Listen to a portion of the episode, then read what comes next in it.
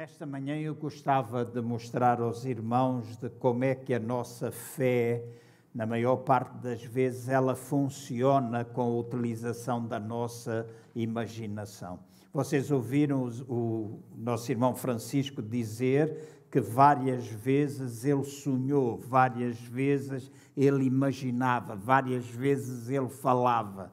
Em todos nós, ou a maior parte de nós que está aqui, conhece determinados princípios da palavra de Deus. Nós sabemos que a palavra, que as nossas palavras têm poder, certo? Nós sabemos que as nossas palavras podem criar uh, vida ou podem criar morte. As nossas palavras são criativas, etc, etc, etc. Nós sabemos isso, mas o saber não é suficiente se nós não pusermos em prática.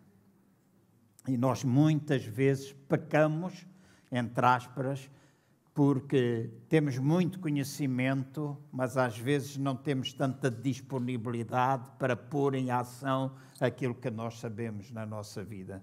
E a nossa fé funciona com a nossa imaginação. E eu não estou a falar acerca de raciocínios contrários àquilo que está escrito na palavra de Deus, mas estou a falar acerca de nós imaginarmos as coisas, nós criarmos uh, na nossa vida, no nosso interior, onde nós queremos ver Cristo exaltado. E nós cantamos aqui: exalta, exalta, exalta em mim, na nossa vida, no nosso coração, etc, etc. Então, se Cristo está em nós e é exaltado em nós, juntamente com Ele, que sempre utilizou aquilo que Ele conseguia ver interiormente com as suas palavras para criar o que quer que seja, então é natural que nós também, quando temos Cristo em nós, sejamos capazes de fazer também coisas que são importantes. Como eu já disse, daqui a dois, três domingos, não sei bem, eu vou dedicar algum tempo para ministrar aos irmãos acerca destas coisas e termos tempos daqui de verdadeira consagração.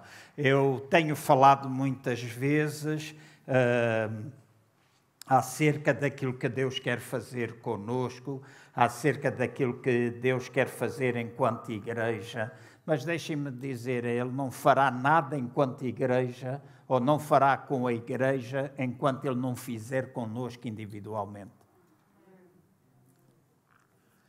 E às vezes nós temos os nossos olhos postos naquilo que o outro faz, naquilo que aquela faz, naquilo que a igreja tem ou não tem, mas se calhar é tempo de nós pararmos um bocadinho e olharmos para dentro e ver o que é que está dentro de nós que precisa ser mudado.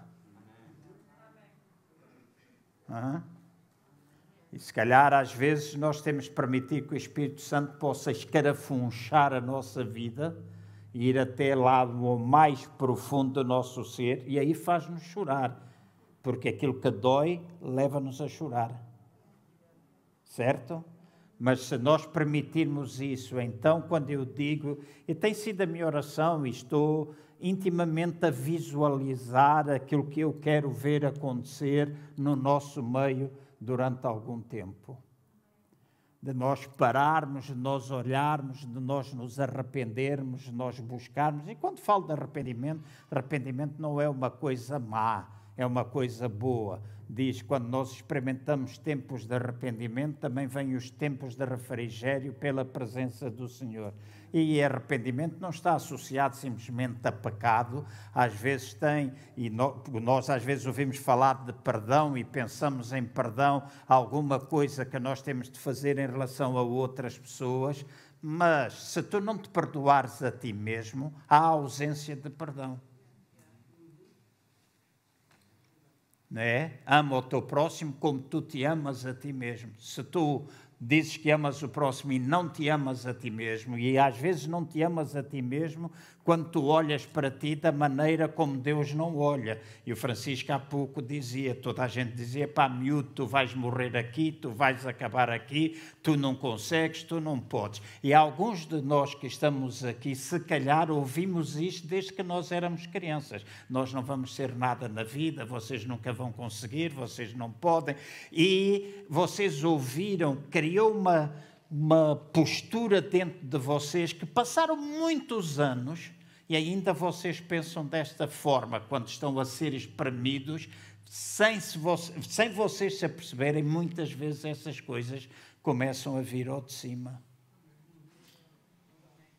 não é? E então nós precisamos aprender a lidar com tais, com tais situações. Então eu sei que isto é um pouco, vamos dizer, extemporâneo em relação àquilo, mas simplesmente dar a base para os irmãos pensarem que nós podemos sonhar e sonhar grande. Eh, quando nós pensamos grande e sonhamos grande, então eu tenho a certeza que nós passaremos agir de acordo com essa forma de nós pensarmos e essa forma de nós querermos, de nós conseguirmos visualizar dentro de nós. E eu sei que as circunstâncias da vida, e eventualmente alguns de vocês que me estão aqui a ouvir, eventualmente alguns de vocês que me estão a ouvir, estão a dizer para si mesmos: Isso é fácil o pastor João falar, eu já estou farto disto, eu já uh, não sei o quê, estou farto de ver. Muitas vezes eu já disse a Deus: Estou farto.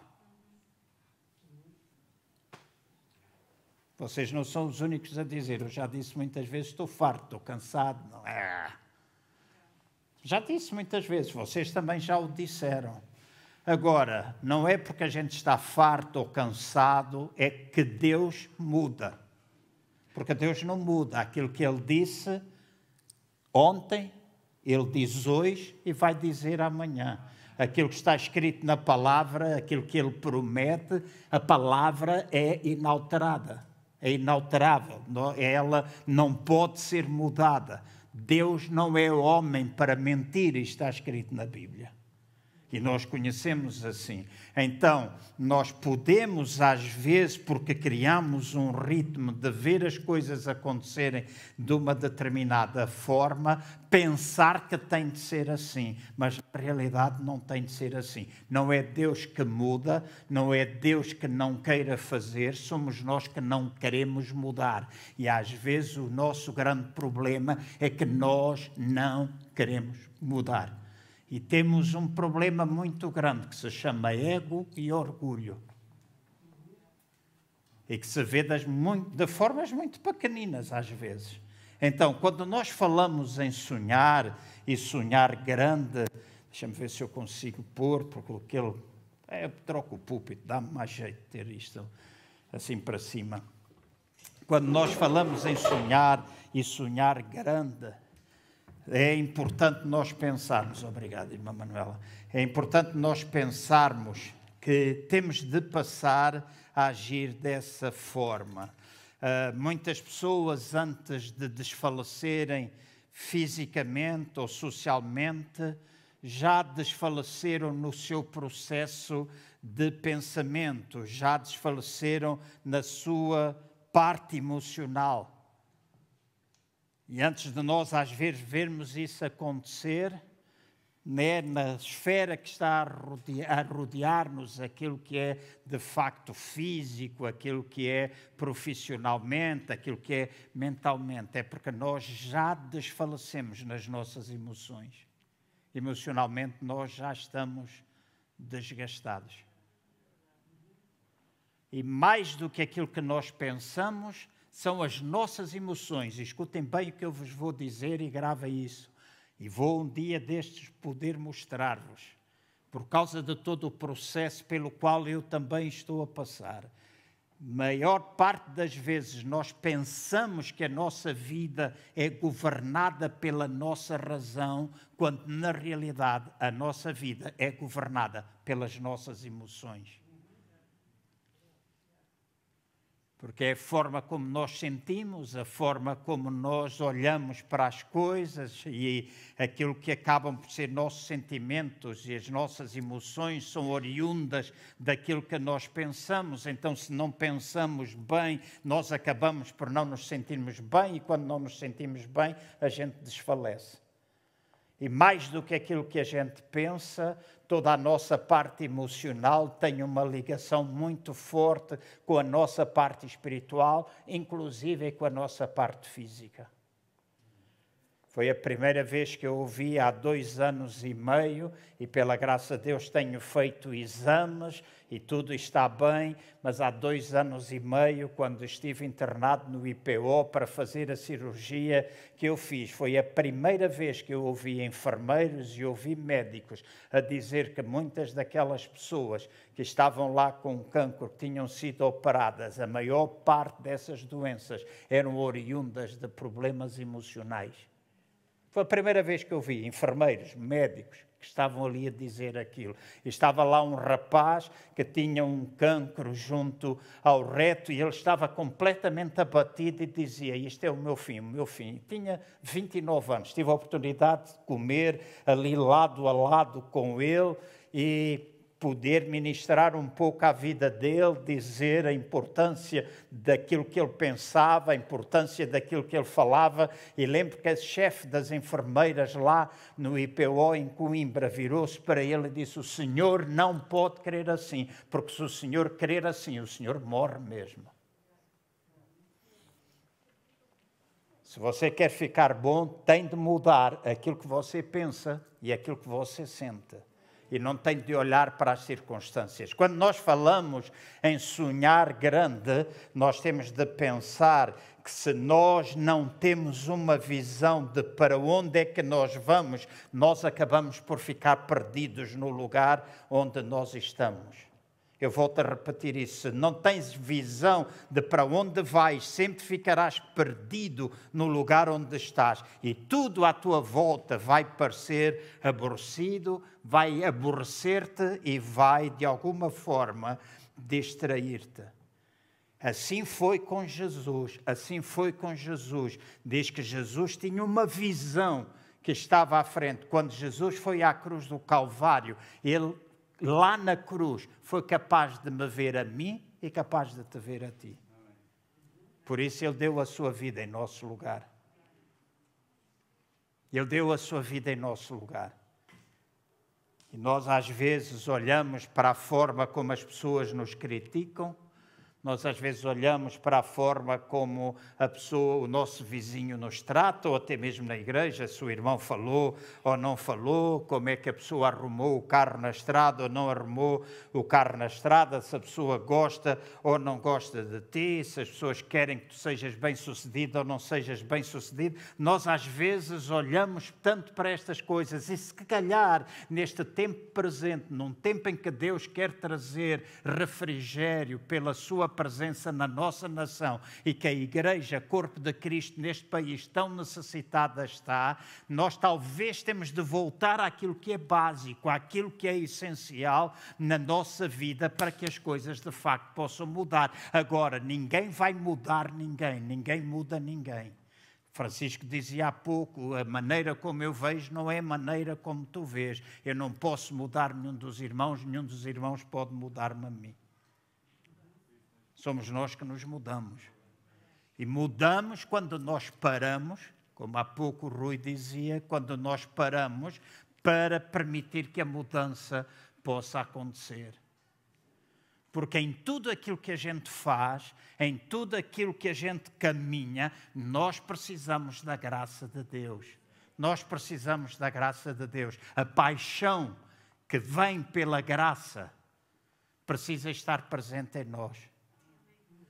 E a gente tem de estar apaixonado a gente tem de estar completamente envolvido naquilo que a gente faz na nossa vida profissional, na nossa vida escolar, na igreja, na forma como a gente serve, como eu prego, etc. Tudo, tudo tem de estar envolvido e tudo tem de estar de uma forma correta. Então nós não temos de estar a olhar para os outros, nós não temos de estar a pensar o que é que o irmão A, B, X, Y, Z está a fazer, como é que ele pensa, o que é que ele diz. Fecha os ouvidos ouvidos para as críticas.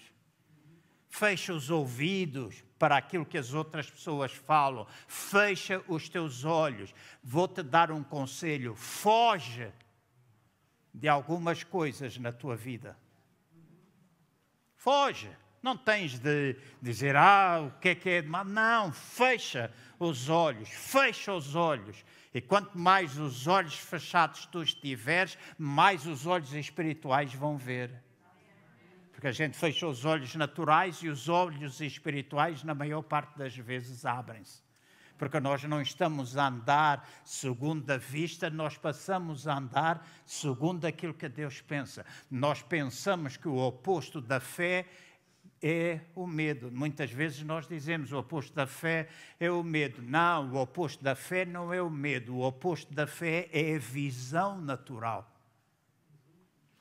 aquilo que os nossos olhos naturais veem. E aquilo que os nossos olhos naturais veem, às vezes contradiz aquilo que nós sabemos ser a vontade e o plano de Deus. Então, quando nós queremos sonhar, nós precisamos ser capazes de olhar para além daquilo que nós estamos a atravessar agora, para que o melhor que está a chegar ao nosso futuro possa vir. Então, eu e os irmãos temos de ser capazes de olhar para além daquilo que estamos a atravessar agora, para que o melhor que está para vir possa chegar até cada um de nós. Em Gênesis, no capítulo 13, eu vou ser rápido, Gênesis capítulo 13, versículo 14 e 15 Está escrito assim: Disse o Senhor a Abraão, depois que Ló se apartou dele: Levanta agora os teus olhos e olha desde o lugar de onde estás para o norte, para o sul, para o oriente e para o ocidente.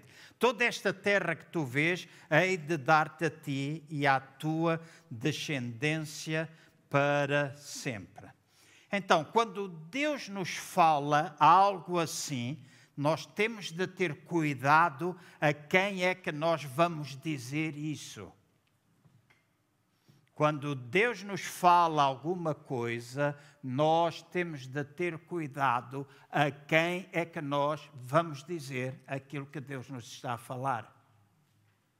Porque à nossa volta vão sempre existir pessoas, sempre vão existir circunstâncias, sempre vão existir Uh, vou, vou, repetir o nome, pessoas que vão tentar afastar-te daquilo que é o plano, o propósito e o desejo de Deus. E às vezes nós até podemos pensar de uma forma espiritual, falar até de uma forma muito espiritual, mas depois toda a nossa ação é carnal, é demoníaca, na, demoníaca na maior parte das vezes. Nós agimos contrário àquilo que nós às vezes falamos. Porque nós temos problemas, nós temos lutas, nós todos sabemos disso. Ai, ninguém, toda a gente é, tem problemas. Quem é que não sabe disso?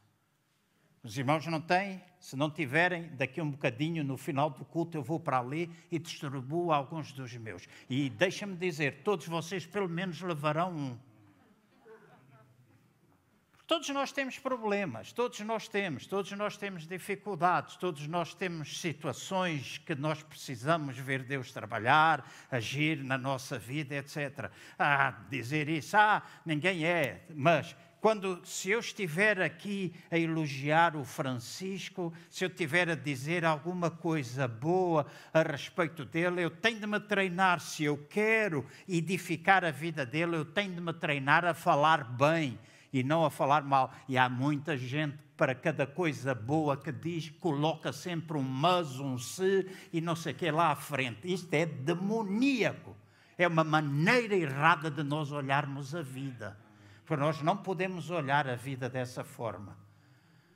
E às vezes aqueles que mais armas apontam em direção aos outros são aqueles que também lá no fundo tem alguma coisa que tão necessária estão que Deus opere.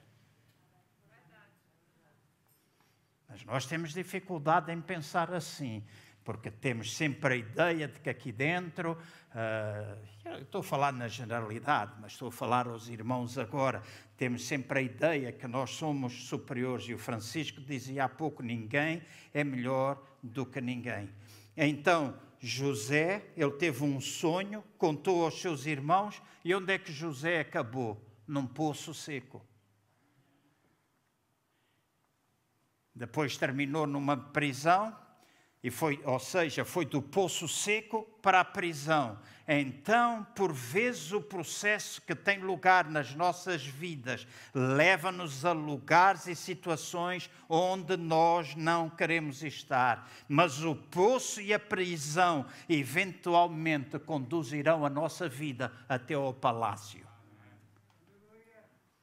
Foi assim com José. Foi para o poço, do poço foi para a prisão, mas depois ele foi para o palácio. Então nós às vezes olhamos para estas situações devastadoras, para os problemas, para as nossas dificuldades, mas isso tudo faz parte de um processo de treinamento de Deus, para que nós possamos ser aprimorados para tudo aquilo que Deus quer que a gente possa vir a fazer e onde Deus nos quer levar, ou até onde é que Ele nos quer conduzir.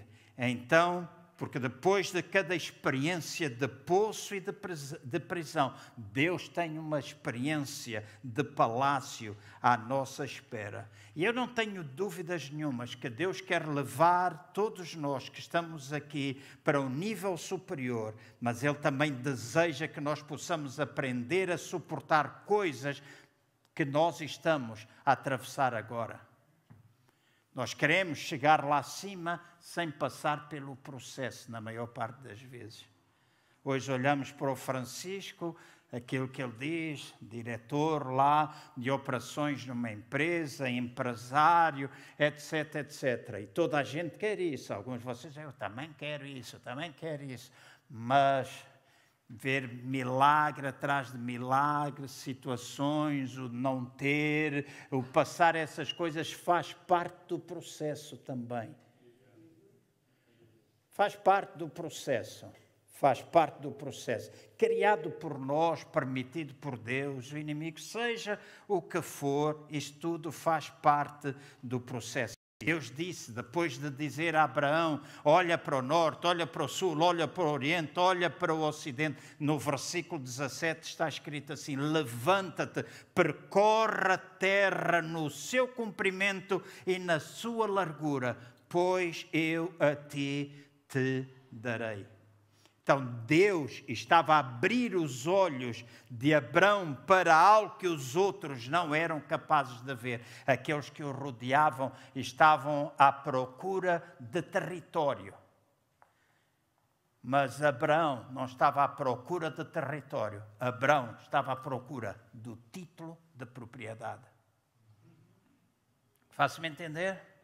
Uma coisa é tu olhares para território, olhares para as coisas. Outra coisa é tu olhares para o título da propriedade. Isto é meu, isto faz parte de mim. Isto é minha essência. Isto é minha convicção, isto é minha crença. Isto vem da minha experiência. E não, deixem-me dizer, irmãos e irmãs, não me importa o que ficou lá para trás. Não importa o que ficou lá para trás, importa onde tu estás hoje e onde é que tu vais estar amanhã. Passado, sim, trouxe o presente, mas alguns dias atrás eu ouvi alguém dizer uma coisa que me pôs a pensar algumas horas. Pôs-me a pensar algumas horas. Esse alguém disse: o nosso futuro pode apagar o nosso passado. Eu pus aqui os fusíveis todos a trabalhar, de vez em quando fazia curto-circuito. Quando alguém diz que o teu futuro pode apagar o teu passado. E eu comecei a lembrar de uma série de coisas que o futuro, aquilo que está escrito na palavra, aquilo que Deus promete. Porque, volto outra vez a repetir, Rui, aquilo que Deus promete, Ele não mente, Ele vai cumprir conosco ou sem nós, contigo ou sem ti, porque Ele sempre vai encontrar alguém para cumprir aquilo que é o seu desejo e o seu propósito.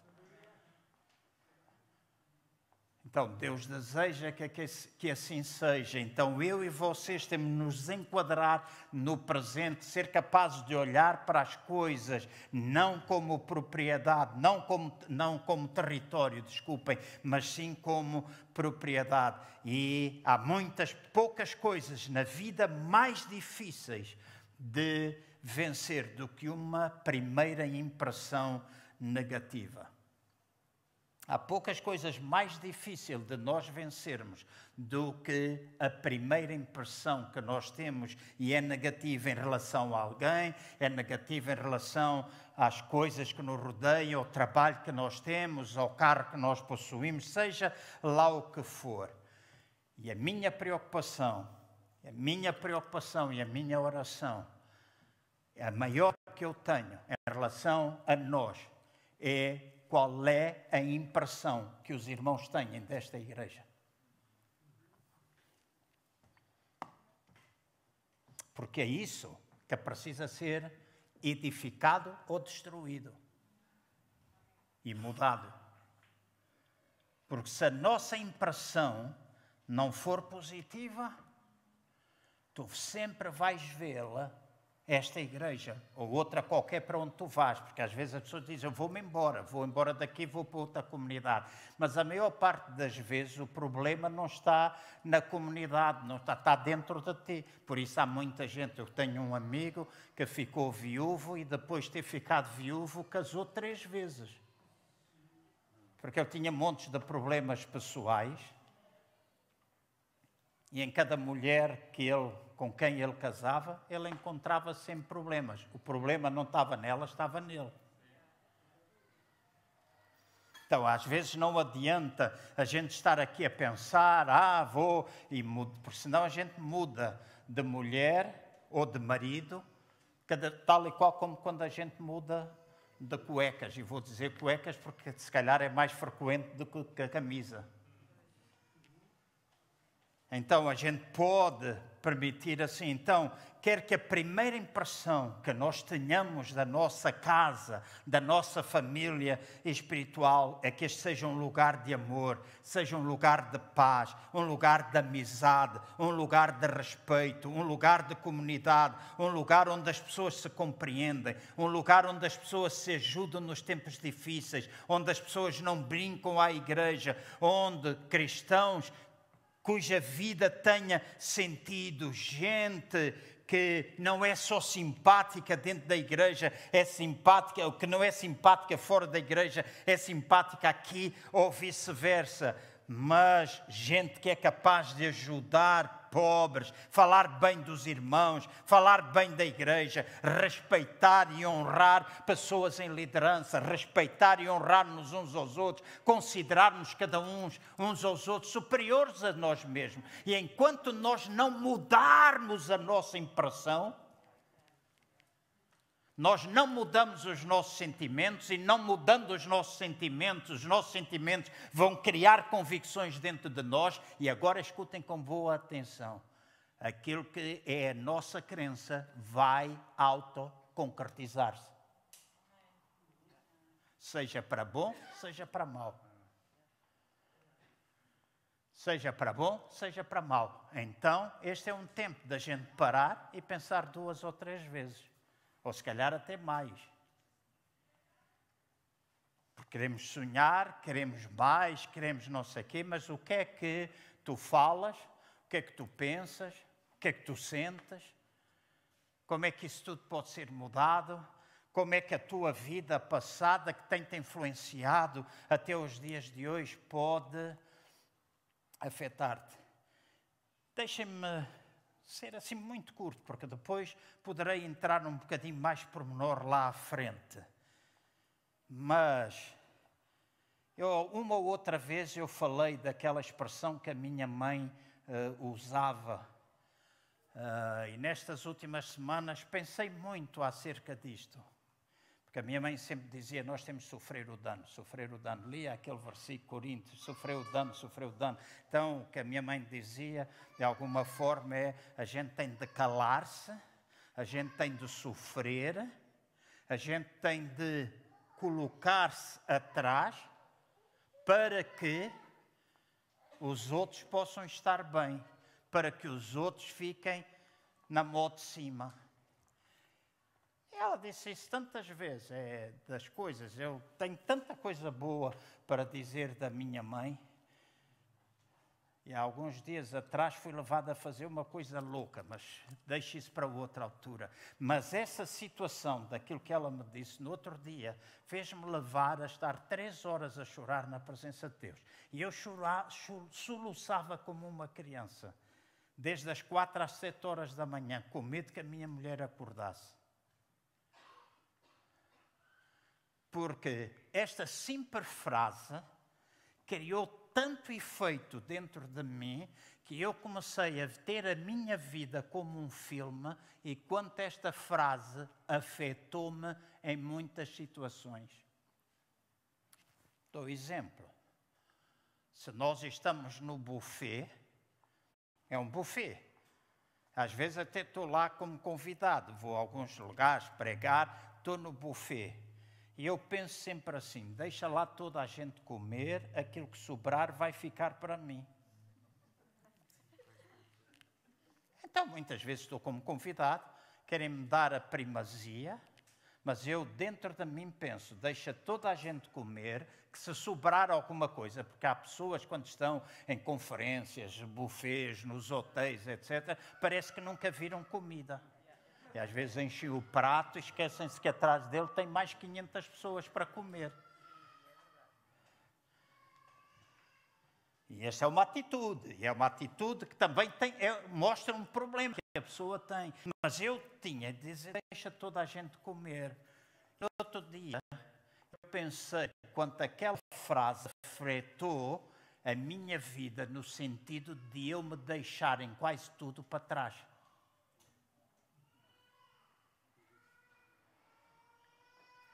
Então, intimamente, às vezes, epá, deixa lá o pessoal, deixa lá o pessoal. E criou uma postura de vida, criou uma maneira de ser, criou muitas outras coisas associadas. Porque há três horas a chorar não é por causa da porcaria de uma refeição no buffet. Mas se a gente for fazer uma atividade, normalmente eu meto-me para trás, meto-me no fundo, quero sempre ser o último, porque os outros têm de estar bem. Mas será que eu não tenho de estar bem? Eu não posso amar os outros se não me amar a mim mesmo. Não é mamar, é amar-me a mim mesmo. Faço-me entender? Então, estas coisas precisam ser curadas na nossa vida, porque haja coisas que possam ser alteradas na nossa vida. E esta simples coisa que eu estou a contar afetou em muitas áreas a minha vida. E às vezes a pessoa diz: Tu és assim, és assado, não sei quê. E só ultimamente, só ultimamente, eu descobri algumas dessas coisas e estou disposto a descobrir muitas mais. Por isso o processo não acabou, é só o começo. Ainda só estou no comecinho. Então, quando nós pensamos nas coisas de Deus, quando nós pensamos em relação à igreja, a minha preocupação é qual é a imagem que nós temos dela.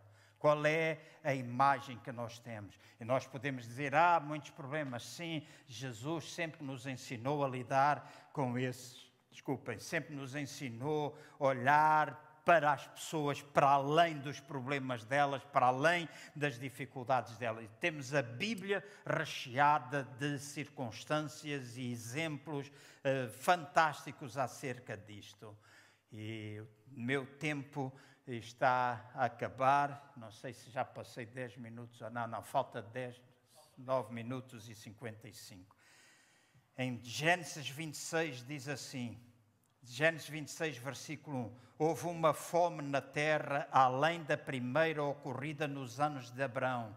Por isso foi Isaac. Isaac era o filho de Abraão. Fixem isto. Isaac era o filho de Abraão. E foi Isaac Abimeleque, rei dos filisteus, em Gerar. Apareceu-lhe o Senhor e disse: Não deixas ao Egito, não deixas ao Egito. E daqui a pouco vou dizer-vos alguma coisa que eu espero poder abençoar-vos relacionado com esta frase. Habita na terra que eu te disser, mora nesta terra e serei contigo e te abençoarei, pois a ti e à tua descendência darei todas estas terras e confirmarei o juramento que fiz a Abraão teu pai multiplicarei a tua descendência como as estrelas do céu. Deus a Abraão mandou olhar para o pó da terra, Deus a Isaac mandou olhar para as estrelas do céu. Então multiplicarei a tua descendência como as estrelas do céu, e lhe darei todas estas terras, e por meio dela serão benditas todas as nações da terra. Escutem bem, quando Deus está prestes a expandir-te, quando Deus está prestes a esticar a corda de maneira que tu sejas levado até o lugar que Ele quer, primeiro ele tem de expandir a forma como nós imaginamos e a forma como nós pensamos. Ele não muda, ele não te expande, ele não te leva a dimensões maiores se ele não mudar a forma como tu pensas, nem a forma como tu imaginas as coisas e até a forma como tu sentes as coisas. E isto pode ser mudado. Não venhas com essa conversa diabólica, eu sou assim, nasci assim, vou morrer assim. Treta, só ficas assim e morres assim se tu quiseres. E não culpes ninguém. Não culpes a sogra, o marido, a esposa, os filhos, o teu passado. Não culpes ninguém. Tu és assim porque tu queres ser assim. Cada um tem a vida que merece e que quer ter. Então, quando Ele está prestes a expandir-nos, Ele quer expandir a forma como nós, nós imaginamos. Ele tem de levar-nos a visualizarmos coisas que normalmente nós não vemos. O que é que os irmãos veem para nós enquanto igreja? O sempre, o normal, o corriqueiro, ou vocês conseguem visualizar alguma coisa mais? Então, o que enche a nossa imaginação em termos profissionais, em termos familiares, em termos conjugais, em relação aos nossos filhos, em relação às nossas, às nossas finanças, em relação ao nosso serviço na igreja e por aí fora, milhentas áreas nas quais nós estamos a envolver. O que enche a nossa imaginação vai trazer isso à realidade. Escutem, Isaac estava num lugar de fome, é aquilo que nós lemos. E no lugar de fome, Deus falou a Isaac de quê? De fome? Não. Falou a Isaac acerca de bênção. E fome significa não ter o suficiente para comer. E se calhar, eventualmente, alguns de nós nunca passamos fome. Eventualmente nunca passamos, já tivemos necessidade, se calhar durante algum tempo não tivemos comida, mas se calhar nunca passamos fome. Mas fome significa não ter o suficiente para comer. E se nós não comemos, nós não podemos viver. E nesse lugar de fome, Deus fala de bênção e Deus fala-lhe de cidades e fala-lhe de nações. Deus às vezes parece que brinca conosco, tem um sentido de humor fantástico. Nesse lugar de fome, ele está a falar a Isaac de terra, está a falar de nações. Então, Deus, escutem bem, Deus muitas vezes utiliza os tempos mais estranhos na nossa vida para nos poder revelar. Olhem para mim, se faz favor, deixa a criança sozinha, está cuidada. Deus muitas vezes utiliza os tempos mais estranhos para revelar a sua vontade para nós. E agora escuta: Deus não nos dá os problemas, mas capta a nossa atenção durante os problemas. Mas Ele não nos dá, Ele não nos dá problemas, mas muitas vezes Ele capta a, nossa atenção quando estamos no meio dos problemas. E Isaac estava à procura, no meio de problemas, estava à procura de outro lugar para ir alimentar a sua família.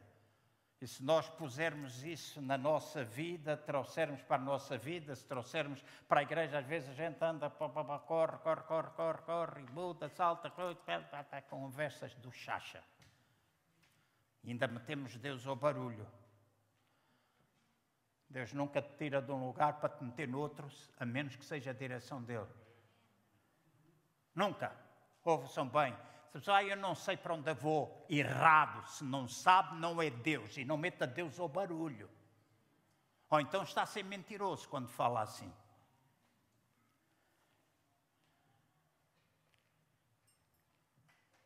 Então Isaac procurava um outro lugar onde poderia alimentar a sua família e Deus disse: Não quero que deixes ao Egito, fica onde estás, deixa-me mostrar-te o que é que eu posso fazer. Eu vou confirmar o juramento que fiz ao teu pai. Vês as estrelas do céu, eu vou multiplicar a tua descendência como as estrelas que tu és capaz de ver. Ele estava a falar dessas terras, dessas nações.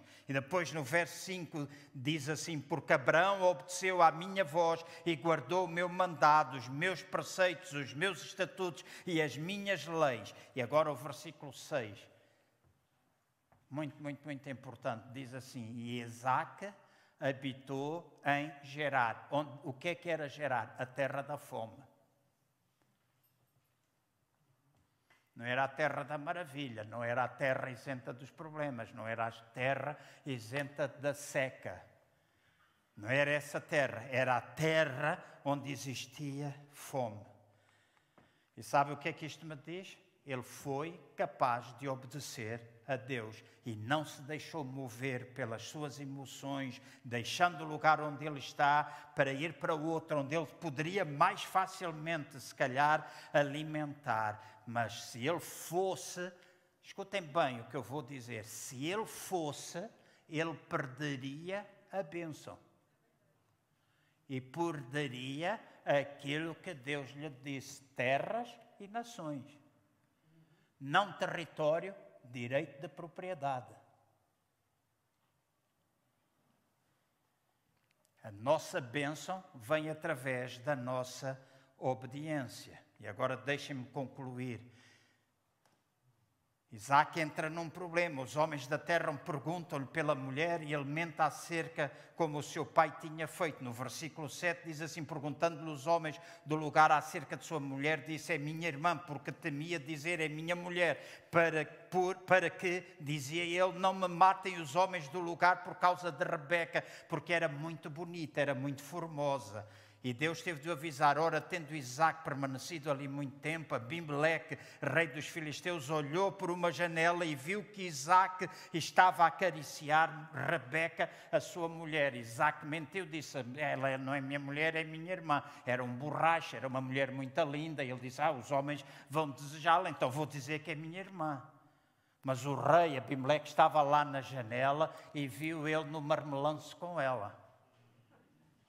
Estava a acariciá-la. Estava a usar-se da sua mulher, a ter tempo de intimidade com a sua mulher. Agora veja o versículo 9. Então chamou Abimeleque a Isaac e disse: Na verdade é tua mulher. Como, pois, disseste é minha irmã? Respondeu-lhe Isaac: Porque eu dizia para que eu não morra por causa dela. Agora vejam o versículo 10. Disse Abimeleque: Que é isto que nos fizeste? Facilmente se teria deitado alguém deste povo com a tua mulher e tu terias trazido culpa sobre nós. E agora notem, o que é que Abimeleque fez?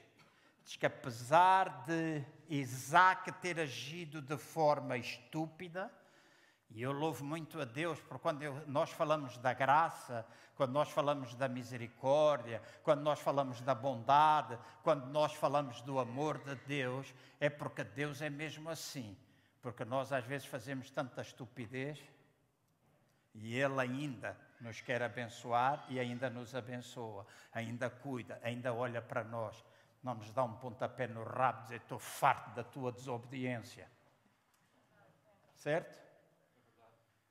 Então ele faz isso, Abimeleque está lá, soterias. E agora vejam o versículo 11. Assim Abimeleque ordenou a todo o povo, dizendo: Qualquer que tocar neste homem ou em sua mulher, certamente morrerá.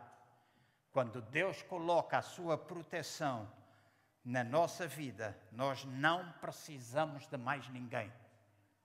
É forte? É mas é verdade. Quando Ele coloca a sua proteção, não precisamos mais ninguém, Ele está pronto a proteger-nos. Verso 12: Semeou Isaac naquela terra e no mesmo ano recolheu cem vezes mais, porque o Senhor o abençoava. Onde é que Isaac semeou? Na terra da fome. Na terra onde ele tinha fome, na terra onde não tinha tudo aquilo que ele queria, mas ele semeou na terra de fome e diz que a semente crescia tanto que ele colheu cem vezes mais do que aquilo que ele semeava. Então, quando há bênção, há bênção. Mas tudo vai depender da maneira como a gente vê, da maneira como a gente sente, da maneira como a gente fala. E isto é muito mais sério do que aquilo que a gente pensa. Muito mais sério do que aquilo que a gente pensa. Então Deus deseja fazer isso na nossa vida. Então diz no versículo 13: Engrandeceu-se o homem, foi-se enriquecendo até que se tornou muito poderoso. Verso 14: Possuía ovelhas e bois e muita gente ao serviço, de modo que os filisteus o invejavam. Então, na terra da fome, ele semeou e na terra da fome, porque ele imaginou as estrelas, imaginou o direito da sua propriedade, imaginou as terras, imaginou as nações, ele foi capaz de ver a multiplicação. Às vezes nós queremos relampejos assim, de grandes trovões, grandes arco-íris do céu, letras de ouro escritas no céu, para conhecer a, nossa, a tua vontade, a sua vontade para ti. Mas deixa-me dizer, deixa-me dizer isto honestamente. Tu não precisas nada disto, tu precisas a palavra do Senhor. Tu precisas voltar àquilo que é básico, àquilo que às vezes é simples. Às vezes é muito simples, são princípios muito simples. Se tu estiveres há muitos anos atrás, e eu estou quase a concluir, há muitos anos atrás, porque já passei três minutos, há muitos anos atrás, eu lembro-me de uma irmã que pediu, falou comigo em Moscavida, e aquela irmã, quando se referia ao marido, ela só dizia mal do marido, ele é assim, é isto, é aquilo e aquilo outro. E às vezes eu pensava, eu era miúdo, bem casado, e eu pensava, poça, está sempre a falar mal do marido, para que é que ela está com ele. Né? Claro, a gente nunca vai dizer divorcia-te, nunca vamos dizer isso, mas poxa, que se ele é assim um bandido tão grande, para que continua casada? E eu lembro-me ter dito àquela irmã, naquela altura, eu disse: Olha, eu aconselho a fazer uma coisa estúpida, sim, estúpida. Eu disse: escreva em papelinhos coisas boas do seu marido, coisas boas do seu marido, Escreva palavras bonitas para o seu marido e colhe-as no frigorífico, em frente à sanita, para quando a irmã estiver sentada na sanita, ler em voz alta, no frigorífico, no espelho da casa de banho, em tantos lugares. E cada vez que a irmã vir um papel desses, fale isto em voz alta, é como que a irmã estivesse a profetizar para o seu marido. E ela começou a fazer Seis meses depois, eu nunca me esqueço, ela chegou junto de mim e disse: Estou casada há não sei quantos anos, quero dar testemunho sem ninguém identificar quem, estou aqui irmãos daquele tempo, mas estou casada há não sei quantos anos, e eram muitos. Eu nunca vivi tão feliz como agora. Nunca vivi tão feliz como agora. Então lembra-te, tudo aquilo que é negativo e está na nossa mente pode mudar. Tudo o que é negativo e está na nossa mente pode mudar. Esta, ontem à tarde, ou, sexta-feira, não, não consigo, quando estava a escrever, isto estava porque escrevo, passa a minha mensagem, escrevo, vou orando estava comecei-me a lembrar, eu tenho 66 anos de idade. Não sou como o Francisco diz parece ter 20, mas também não parece ter 66. Pelo menos é o que as pessoas dizem, né? Lá em coisa, ah, você parece muito mais novo, não é? Eu disse, é, por dentro sou. É verdade, por dentro eu sou. E pelo menos não penso como alguém que eu penso que tem 66 anos e que é velho pensa. Às vezes eu até, até penso demais de mim, porque eu acho que com 66 anos tenho uma mente mais fresca do que muita gente com 20 e 30. Uhum. Porque eu encontro cada velho com 20 anos, cada quadrado, cada pessoa que está formatada de uma maneira tão estúpida, culpa a maior parte das vezes dos pais, que os formatam assim. Mas com 66 anos, tenho pensado, há coisas que eu tenho sonhado. E no outro dia, e ainda ontem, estava com uma pessoa e dizia: Tu tens força para isso? Tu tens força para isso? Eu disse em mim mesmo, eu não tenho, mas com Deus eu tenho força para isso. Com Deus eu tenho força para isso. Com Deus ainda tenho a capacidade de sonhar. Com Deus ainda tenho o mesmo desejo de estar hoje a fazer as coisas para as quais Deus me dá graça no tempo presente. Há coisas que às vezes eu tenho de fazer sem a graça no sentido da paixão porque eu tenho de fazer e eu devo fazer, mas ainda tenho muita força para que aquilo que eu consigo ver cá dentro e imaginar, poder fazer. Então, não importa a nossa idade, não me importa tu se tens 66, se tens 70, se tens 80, se tu tens. O meu pai, com 80 anos, ainda fez uma sociedade em Angola. Eu dizia, poça pai com 80 anos, pai para que é que precisa disso? Eu disse, oh, filho, a gente não pode parar. E morreu com 83. Mas a trabalhar, a fazer, a investir. Então, deixem-me dizer, há coisas a gente faz. Quando eu penso na igreja, e quando nós desejamos que os irmãos se envolvam, quando nós desejamos que as pessoas se deem bem, quando nós desejamos que as coisas possam estar unidade, mas às vezes as pessoas não querem que assim seja, deixa-me dizer, eu querer que todos se envolvam, eu desejar que tudo esteja bem, não é um favor que os irmãos me fazem, é um privilégio que vocês têm. Porque às vezes pensava fazer isso favor ao pastor, a mim ninguém me faz favores. Eu preciso só do favor de Deus. Não quer dizer que eu não aprecie qualquer favor ou qualquer palavra. Não estou nesse sentido, não estou a falar nesse sentido. Mas não é favor nenhum tu trabalhares na igreja, não é favor nenhum tu seres porque ah, agora vou fazer porque ele está a dizer para fazer. Não é favor nenhum. Se não queres, não faça. O único prejudicado és tu se Isaac não tem obedecido, se, não tem, se ele não tivesse ficado na terra de fome a semear, ele não teria a bênção.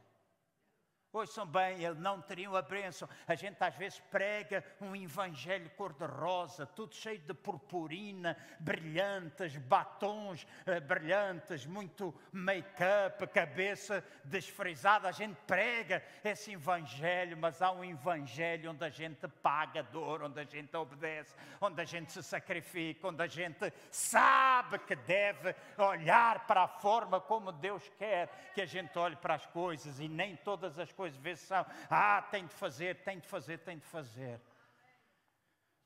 Não é favor para mim, volto outra vez a dizer, é privilégio vosso. Privilégio vosso, bênção vossa.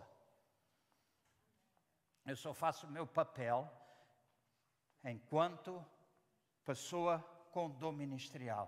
Querer que o corpo, corpo funcione e poder ter ministério para reconciliar. É a única coisa que eu faço. Porque o privilégio de servir é vosso.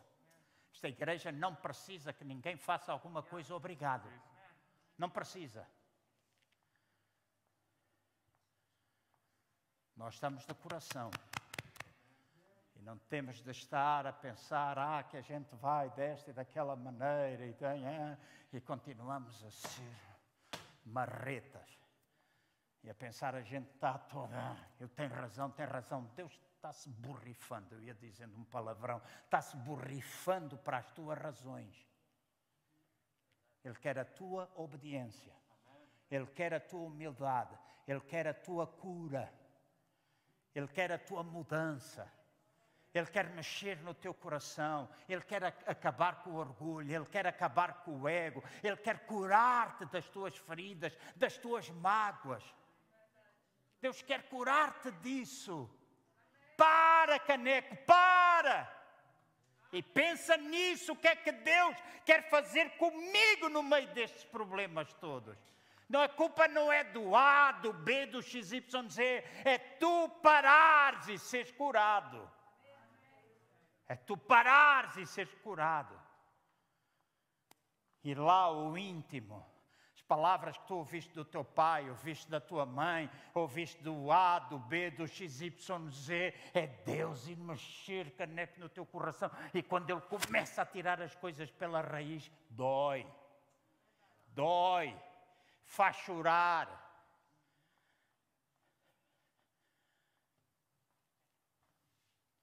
divorciaste, casaste outra vez, caneque, não metas o teu ex-marido no meio de ti e da tua mulher, ou do teu ex-marido entre ti e o teu marido. Cura-te dessa porcaria que está para trás. Deixa Deus trabalhar. As memórias, deixa-me dizer, as memórias todas podem ser apagadas quando tu criares memórias novas. Elas podem, elas podem, elas podem. Se tu quiseres que assim seja. Se tu quiseres que assim seja. Eu vou terminar. Vou pedir para vocês ficarem de pé. Eu tenho um sonho. E o meu sonho é grande.